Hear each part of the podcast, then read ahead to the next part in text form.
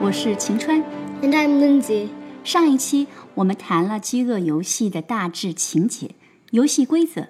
这一期我们接着聊。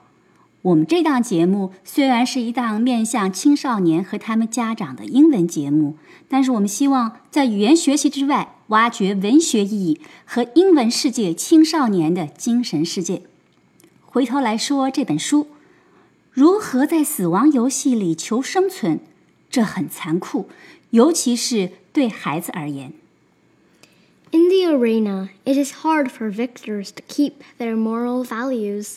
They have to kill other children while they are still children, just for the slightest chance to survive. That really takes a toll on a child, and it can give them nightmares for the rest of their lives. The games are a wicked, twisted form of entertainment for the Capitol. The children tossed into the arena know that their only chance to survive is to kill, so they kill. In doing so, they are doing exactly what the Capitol wants. 小说设计的背景就是这样一个以杀戮求生存的游戏规则，人将不得不放下所有人的道义，即使是胜者，一辈子也会被噩梦缠绕。而这个游戏却是为了取乐于 Capitol。孩子们就像骰子一样扔进了游戏场，遵循着被 powerful capital 决定的规则，渺小的弱者不得不顺从。小说需要冲突，每一本有意思的小说都有那么一两个不一样的人物。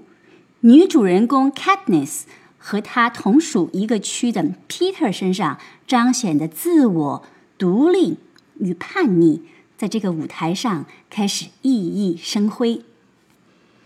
Peeta Mellark, Katniss's love interest and fellow victor, was one of the only kids to question whether they were being morally correct. He said that if he died, he wanted to die as himself. He wanted to die showing that he was more than a piece in their games. Most competitors don't give a second thought about their moral code, going in with weapons blazing. Peeta took the moments before going into the Games to really think about maintaining his purity of self and mind. Nobody comes out of the arena the same they were going into it. 除了 Lindsay 这里提到的 Peeta，当之无愧的第一女主角弓箭手 Katniss 身上不仅有坚持的自我，还有温暖的对他人、对弱者的爱。This book shows a story of many different types of love.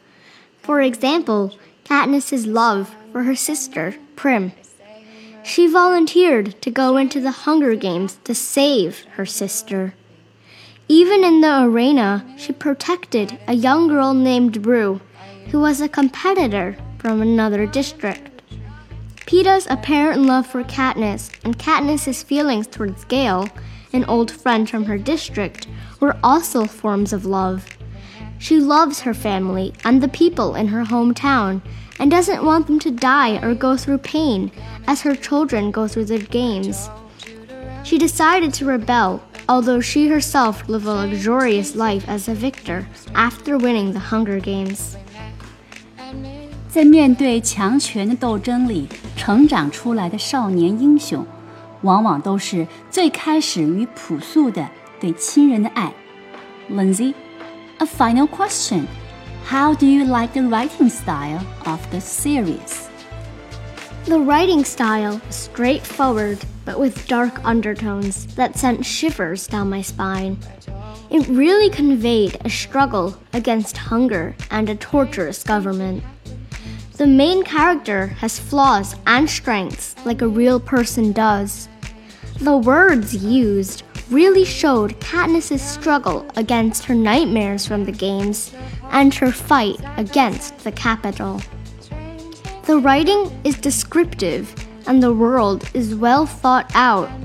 The words the author used created an intense atmosphere when there was a climax in the plot.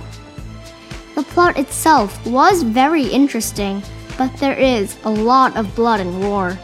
Be prepared to say goodbye to your favorite characters. 谢谢 Lindsay 为我们深度分享的系列书《饥饿游戏》。下次我们要朗读《饥饿游戏》里的精彩句子，以及女主角的名字和嘲笑鸟 Mockingjay 这两个名字的来历。嗯，一些有意思的小花絮。我们下次节目再见哦。